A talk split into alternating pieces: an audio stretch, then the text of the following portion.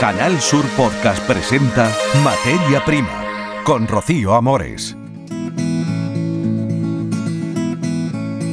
Saludos, Antonio Sánchez me acompaña en la realización técnica, en redacción Carlos Juan y abrimos hablando de agua, el agua que ha caído como una bendición en muchos puntos de Andalucía, entre ellos en el pantano de Coas de la Almanzora en Almería, la tierra más semidesértica de toda Europa, que seguirá recogiendo agua el pantano en los próximos días, es lo que nos han dicho y que ha crecido 13 hectómetros cúbicos y se espera que al menos lleguen otros dos más. Hacía muchos años que no se recogía tanta que ha sido calificada como muy beneficiosa, una bendición por los regantes. Hablaremos de la presencia de Andalucía en Fruit Logística de Berlín, que se celebra la semana próxima, y les contaremos, entre otros asuntos también, que se está celebrando en Sevilla un seminario de semillas, un foro de semillas en el que hemos estado con la empresa Bayer, que nos ha hablado del control de plagas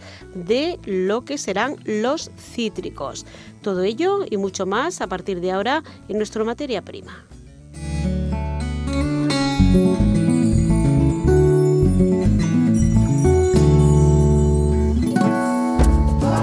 Escuchas Materia Prima, Canal Sur Podcast.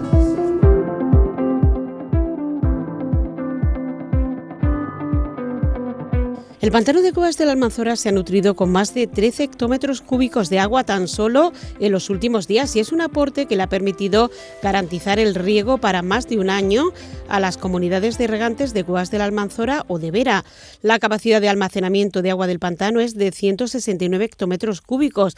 Nos acompaña el gerente de la comunidad de regantes de Cuevas de la Almanzora, José Ignacio Navarro. José Ignacio, buenas tardes. Hola, ¿qué tal? Muy buenas tardes. Bueno, una buena noticia relacionada con el agua. Increíble que, lo estemos viviendo con, lo que llevamos padecido en este año de sequía tan grande también en, en Almería, ¿no? Es una noticia increíble, la verdad, y muy inesperada y muy agradable, por supuesto, porque nadie, ni el más optimista de la zona, se esperara que nos cayeran esta lluvia de esta manera tan buena, porque apenas ha hecho daño y que nos aportara esa cantidad de agua a la, a la presa de Cueva de Remanzora. Bueno, yo oír hablar de agua y estar contento en Almería, me parece, no lo había oído yo mucho, ¿eh? Y llevo aquí muchísimos años. Bueno, vamos a dar los datos. Ha crecido en, en 11 metros, lo que sería mm, lo que sería equivalente a casi un edificio de cuatro plantas, o sea, a todo lo largo del pantano, ¿no? Efectivamente, la lámina de agua pasó de la cota 126 a la cota 137 y lo mejor de todo es que a día de hoy sigue entrándole agua al pantano, es decir, sigue creciendo la, altura de agua y la cantidad de agua embalsada. Eso le iba a decir porque también ha llovido, hombre, no sé si hoy habrá sido cantidades significativas, eh, por algunas zonas de Almería hoy ha estado lloviendo y, en Andalucía también ayer ha caído algo de agua y eso, o sea que, seguimos un poco progresando, ¿no? Efectivamente, seguimos recibiendo agua, el río eh, ha llovido ha llovido una grandes cantidades de agua, me comentan que incluso de 400 litros por metro cuadrado, lo que significa que el agua va a seguir viniendo durante varios días más. ¿Y eso se sabe, se calcula cuánto puede significar que suba todavía más el pantano? Mm, tenemos hechas unas estimaciones que creemos que todavía puede seguir entrándole un par de días, quizás tres, y puede ser que le entre a lo mejor algún hectómetro, hectómetro y medio más. Bueno, pues, es decir, muy bien. Eh, tenemos unos 14, porque sigue entrándole agua, la cifra de esta mañana es en torno a 14, que siga entrándole el agua y que podamos llegar en torno a los 15, 15 hectómetros y medio. ¿Y en total serían cuántos los que tendría entonces el pantano? Pues si ahora mismo tiene 24, más el de hoy que se ha notado, 25, más el estómetro, estómetro y medio que se puede, pues sería unos 26 y medio, por ahí 26 y medio, y si tuviéramos mucha suerte, pues 27 estómetros. Bueno, nos estamos creciendo. Sí, sí, sí, sí. a ver si lo vamos a llenar esta tarde, antes de que acabe la tarde. Hemos pasado del llanto a la risa. Vaya, vaya ya la alegría y bien que, bien que lo merece la ocasión. Bueno, eh, ¿desde cuándo no teníamos tanta agua en el pantano? Pues desde el año 2018 que le entró una poquita, le entraron unos 14, 15 hectómetros, lo que pasa es que al pantano de Cuevas se le aporta agua de los diferentes trasvases, de las desaladoras, y, gracias a eso pues lo vamos manteniendo, pero tanta agua así desde el año 2012, concretamente el 28 de septiembre de 2012, que fue la, famosa riada que hubo de, San Venceslao, y le entraron unos 40, 45 hectómetros en, en una mañana al pantano. Pero aquella agua se hizo daño en algunas zonas. Sí, aquella agua sí fue muy mala porque este agua ha caído en torno a unos 10 días y la, otra agua cayó mucha más cantidad en muchísimo menos tiempo. Yo le digo, fue en una mañana, hubo una riada muy grande y hubo pérdida humana de animales, infraestructuras dañadas y demás. Esta, esta lluvia, gracias a Dios, no, no, no han provocado esos daños. Siempre que llueve es una alegría en todos lados. Claro que sí. Además, además coincidía ayer con el decreto de sequía que se ha ampliado. Buena noticia para los agricultores en general. Y bueno, en el pantano también se hacen otra serie de actividades deportivas ahora mismo, ¿no?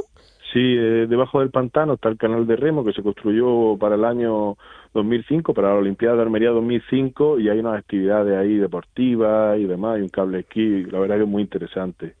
Bueno, eh, José Ignacio, como gerente de la comunidad de regantes, ¿qué es lo que han hecho? ¿Van a hacer algún tipo de reunión? Porque se había recortado el agua a los regantes hace poquito tiempo y ahora qué sé, ¿cómo va a ser el trámite? El trámite es el siguiente, vamos, mañana es final de mes, mañana se tomarán los datos oficiales y a raíz de tener los datos oficiales, pues se harán las cuentas pertinentes eh, veremos a la dotación hasta dónde podemos incrementarla, eh, el precio del agua queremos ajustarlo también, pero claro, tenemos que tener el dato oficial que hasta, hasta mañana, jueves 31 de marzo, no se, no se va a tener.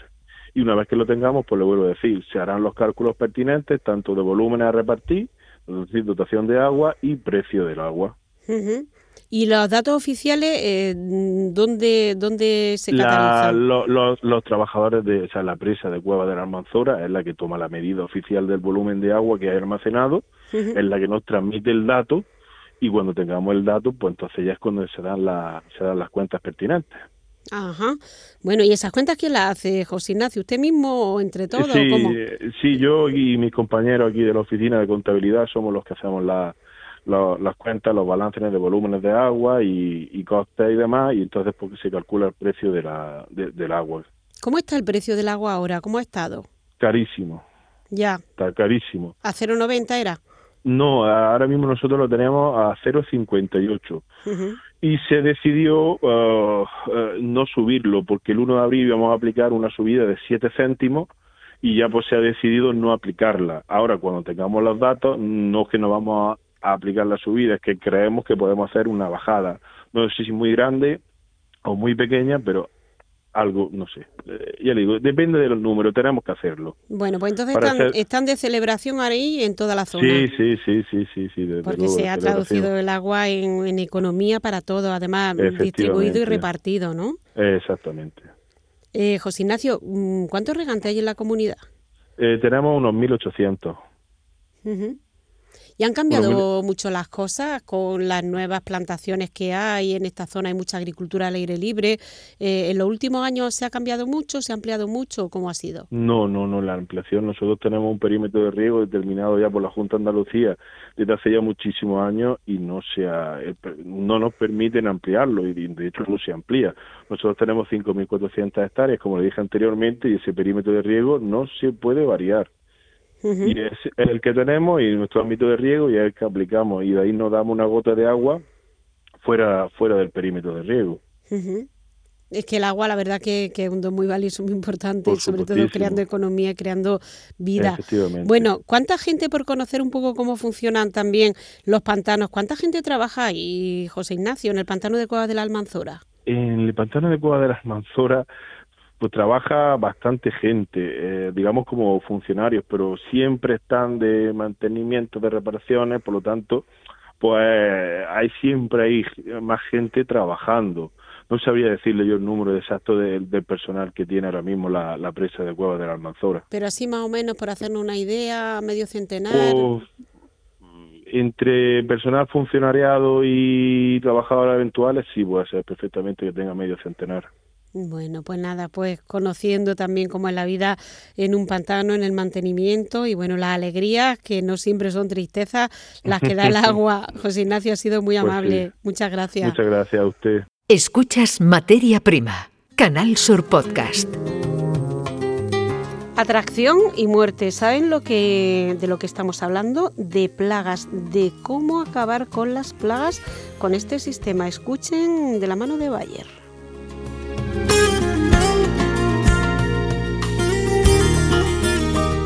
Estamos con Javier Pérez, él es responsable de cultivos frutales de Bayer Crop Science. Se presenta hoy bueno, hoy jueves en este Simposio Nacional de Sanidad Vegetal de Sevilla una solución para un dispositivo del mercado formulado con feromonas y eh, piretrina natural para controlar las plagas en cítricos. Bueno, saludamos a Javier Pérez, responsable de cultivos frutales. Pues muy buenas, Javier. Hola, muy buenas tardes. Y bueno, gracias por la invitación. Nada, gracias a usted por estar ahí. Hablamos de control de plagas en cítricos. Andalucía eh, concentra el 48% de la, de la producción nacional de naranjas, de cítricos de toda España. Es importante en nuestra tierra. Y bueno, eh, háblenos, ¿cómo es un dispositivo del mercado formulado con feromonas para controlar plagas? ¿Eso cómo se traduce? A ver. Bueno, pues la verdad es que es un dispositivo eh, diferencial respecto al, control típico que veníamos haciendo hasta ahora en el control de plagas en cítrico. Es un dispositivo que se basa en la técnica de atracción y muerte, que bueno, lo que quiere decir es que em, emulamos el comportamiento de, la hembra, de las plagas objetivos, y eh, tratamos de atraer el macho para una vez que, bueno que ha llegado el dispositivo a través del uso de este eh, piretroide natural, pues acabamos con él de esta manera, pues bueno, por un lado eh, reducimos la presión de, plagas, de, machos de, las plagas objetivos. en este caso, pues estamos hablando de tres de las principales plagas más, problemáticas en el cultivo de los cítricos, como es el, el piojo rojo de California, el cotonés de los cítricos y, bueno, sobre todo el, temible eh, cotonés de Sudáfrica que está haciendo estragos en la zona, principalmente en la zona de Levante.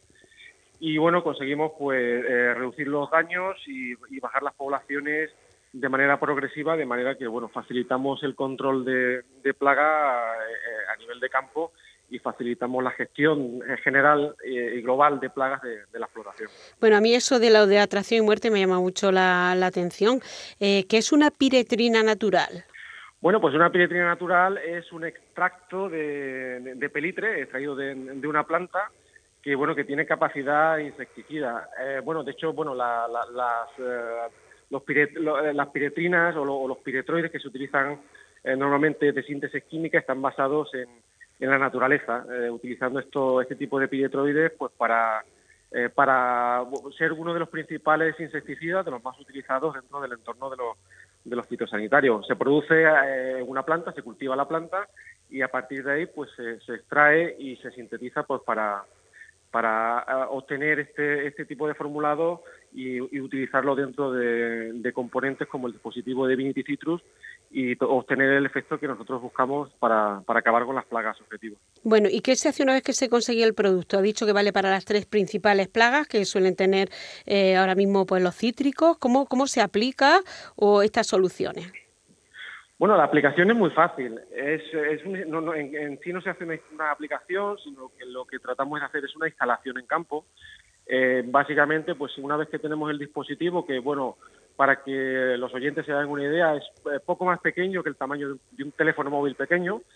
Eh, tiene como una pequeña pestañita en la parte, en la parte trasera, la cual despegamos y el dispositivo automáticamente pues queda, queda activado. Una vez que lo tenemos activado, lo colocamos en el árbol a una altura de trabajo normal, tratándolo de protegerlo del sol y el dispositivo empieza a trabajar. Una de las principales ventajas de este dispositivo es que está trabajando los 365 días del año, es decir, nosotros lo instalamos hoy y durante 365 días el dispositivo está atrayendo eh, los machos de estas especies y estamos continuamente bajando la población, de manera que bueno no tenemos que estar eh, haciendo aplicaciones constantes para la reducción de la, de la plaga y por lo tanto también pues supone un ahorro a nivel de costes de, la aplicación, a, nivel de costes del agricultor y también una importante ventaja a nivel de sostenibilidad, ¿no? De manera que reducimos pues la huella de carbono, el número de intervenciones químicas y sobre todo también pues que tenemos un efecto de beneficioso sobre toda la fauna auxiliar que tenemos principalmente en el ecosistema de los cítricos, ¿no? Donde la biodiversidad eh, natural, pues es muy importante y supone una ayuda para el control eh, de, plagas que, bueno, que a veces no, le damos la importancia que tiene. Eh, la acogida ha sido buena por todas las partes, desde la, los las principales comercializadoras, los técnicos, los, agricultores, incluso bueno hay administraciones como la Comunidad Valenciana que está apostando por esta solución como Divinity Citrus, pues para tratar de controlar y, mantener bajo raya el, el de, de Sudáfrica. Aquí en el simposio, bueno, pues tenemos un poco de, todas estas partes. Empresas, eh, productores, comercializadores que, bueno, vienen a apoyar el buen éxito que estamos teniendo con este producto en el poco tiempo que llevamos en el mercado. ¿Qué precio puede tener el producto? Mm, ¿Sirve para toda la, explotación, árbol por árbol? ¿Cómo se coloca? Sí, bueno, la, la, dosificación, digamos, estándar es de 450 unidades por hectárea. Esto viene, bueno, viene a ser más o menos un dispositivo por, árbol. Eh, yo lo planteo como una inversión. Eh, estamos hablando de que no es un, es un dispositivo, como decía, diferencial. Eh, es un dispositivo que, bueno, el, objetivo es ir reduciendo las poblaciones de plaga progresivamente. Por lo tanto, que tenemos que ser muy claros también de que en, en, el primer año no vamos a ver unos resultados visiblemente altos del dispositivo, sino que es un efecto acumulativo. Esos efectos los vamos a ver a partir del segundo o tercer año en función de la presión que tengamos de la plaga en nuestra explotación y por tanto, bueno, es una inversión que, los resultados los vamos a ver eh, a corto plazo, eh, sobre todo por una reducción del número de aplicaciones que vamos a hacer sobre estas plagas objetivo, pero también porque vamos a favorecer eh, el equilibrio biológico en, el ecosistema de los cítricos. Vamos a ver eh, de una manera eh, colateral favorecido todo el control de otras plagas por la reducción del uso de productos que pueden dañar la fauna auxiliar y, por tanto, que nos puedan beneficiar la explosión de otras plagas, como puede ser el control de, de moscas blancas o control de, ácaros de los cítricos y por tanto tenemos que verlo dentro de la globalidad de la, de la explotación, no solamente verlo como un coste del, primer año, sino eh, verlo como, como, un producto del futuro que tenemos hoy, hoy en día. Eh, Javier nos comentaba que está en el simposio, que parece que está teniendo mucho éxito y que la gente tenía ganas de verse y de encontrarse. Cuéntenos, cuéntenoslo ahora aquí en antena, a ver cómo, cómo está transcurriendo el simposio. Pues la verdad que es una maravilla. Después de los años que hemos pasado con, bueno, con la situación de COVID, eh, con pocas reuniones presenciales, pues la gente está, bueno, entusiasmada con, con, verse cara a cara, con intercambiar, bueno, conversaciones, opiniones, eh, vivencias y la verdad que es un, éxito absoluto. Eh, siempre lo ha sido, el simposio la verdad que es un punto de encuentro fundamental dentro de, del, calendario agrícola o agrario, ¿no?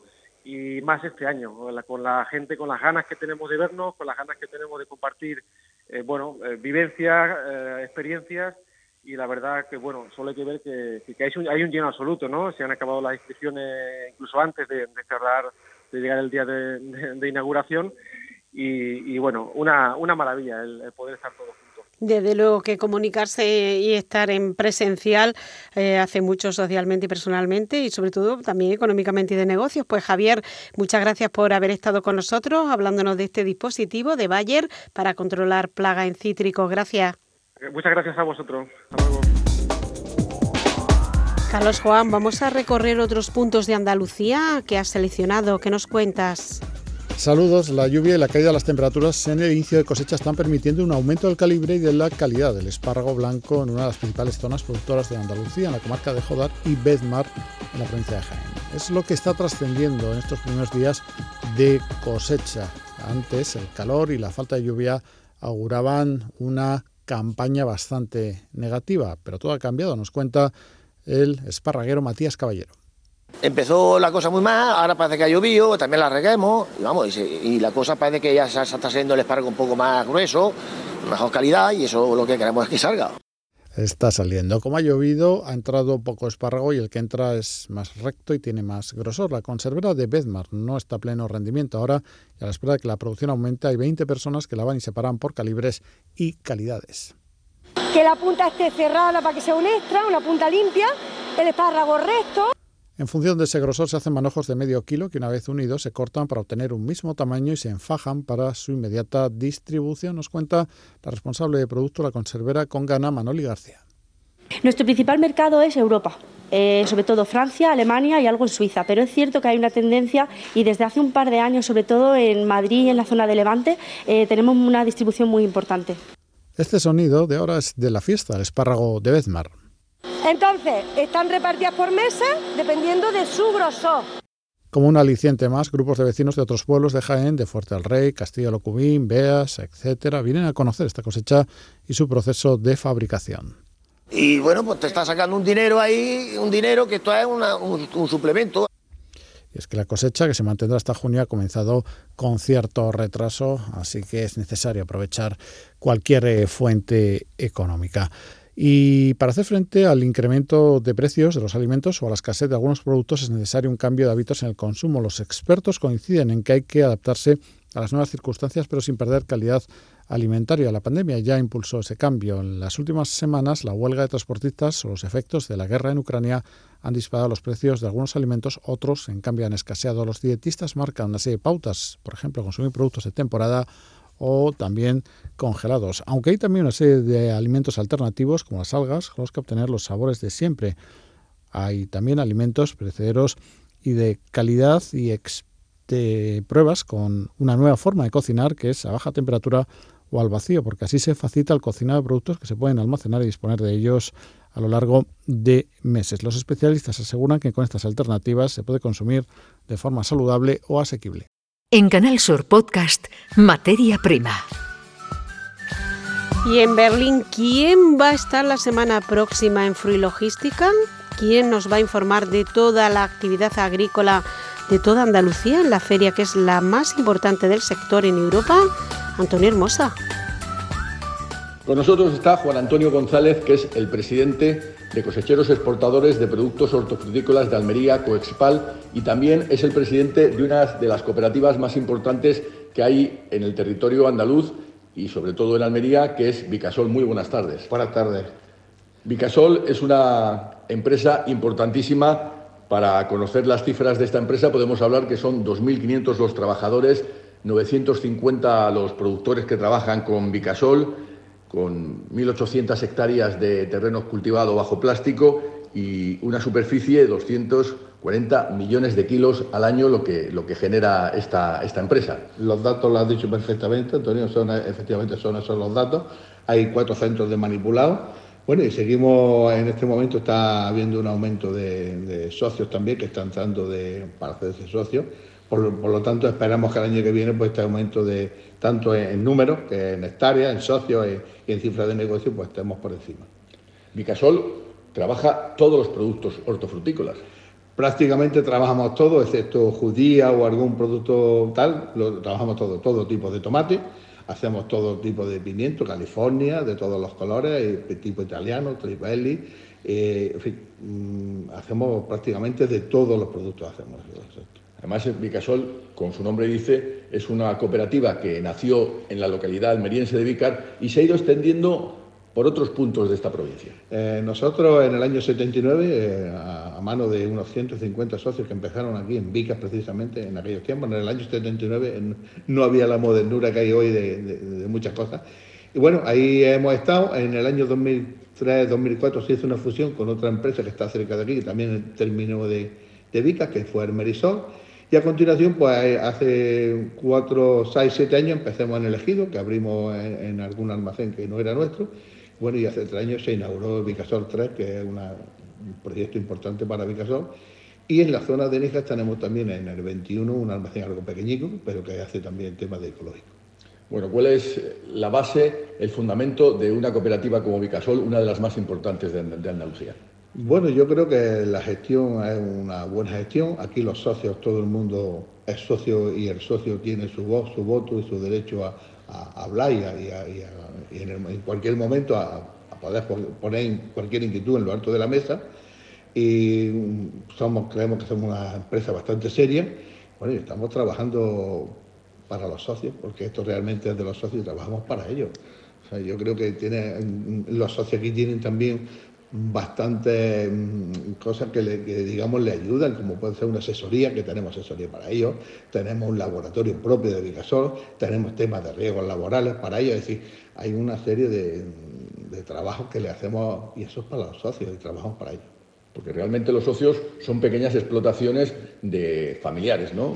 Eh, aquí la media puede estar en torno a las dos hectáreas, dos hectáreas y media de socios. O sea, los socios en eso pueden estar, en torno a las dos hectáreas y media de, de finca que es el modelo realmente, el modelo almeriense, el modelo que, primó en Almería, eh, este producto hortofrutícola que generamos en la provincia de Almería y también en otras partes de Andalucía, eh, ha inundado los mercados europeos basado en eso, en, pequeños empresarios, pequeños agricultores que con una o dos hectáreas mantienen el, ritmo y el nivel de vida de, esta, de este sector tan pujante. Efectivamente, esto se, la cooperativa se hace efectivamente por eso, puesto que se juntan varios pequeños agricultores y quieren que su producto se exporte hacia afuera, cosa que en aquella, en aquella época pues era complicado, donde no había, eh, bueno, recuerdo que había cupos ¿no? para, para exportar eh, cómo se asocian, cómo se unen esos pequeños agricultores, que tú lo has dicho, en aquella época incluso menos de dos hectáreas.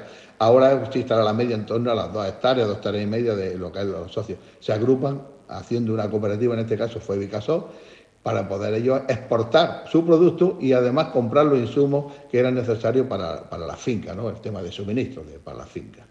Y de ahí arrancó Vicasol.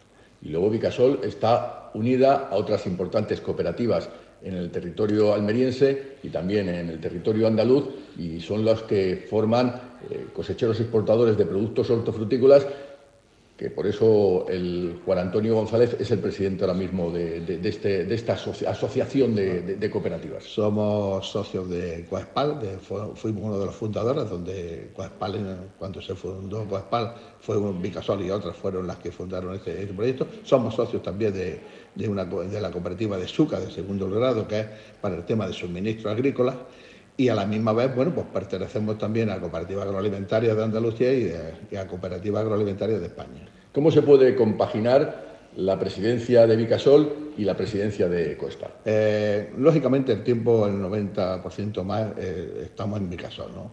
Eh, sí es verdad que en Coespal hay gente trabajando, que digamos la, los acuerdos que toma la Junta Directiva pues los ejercen los técnicos que tenemos trabajando en COESPAL. No, COESPAL, digamos, mm, no me quita a mí el tiempo para, que yo pueda estar en mi caso. Nosotros somos una empresa grande donde hemos comentado que tenemos cuatro centros de manipulado donde hay que estar todos los días y de hecho se está.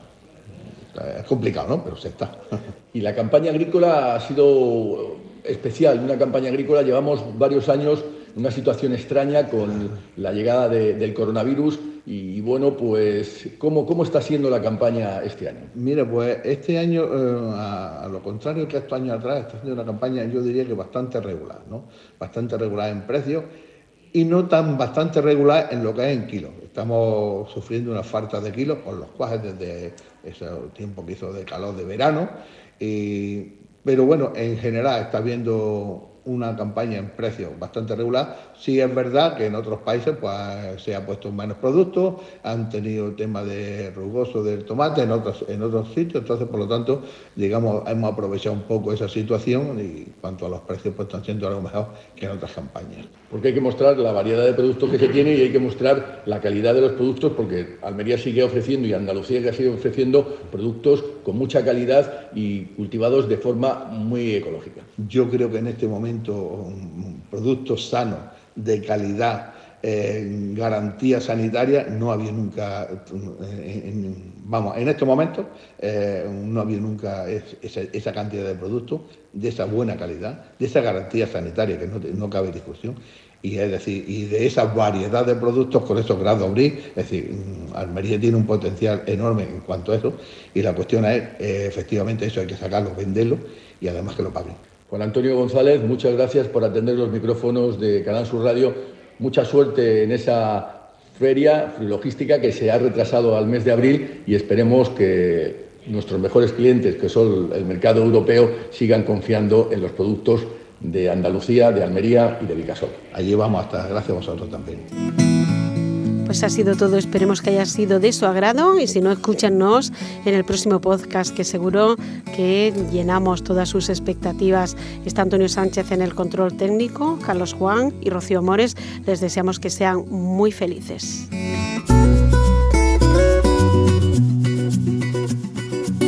En Canal Sur Podcast han escuchado Materia Prima con Rocío Amores.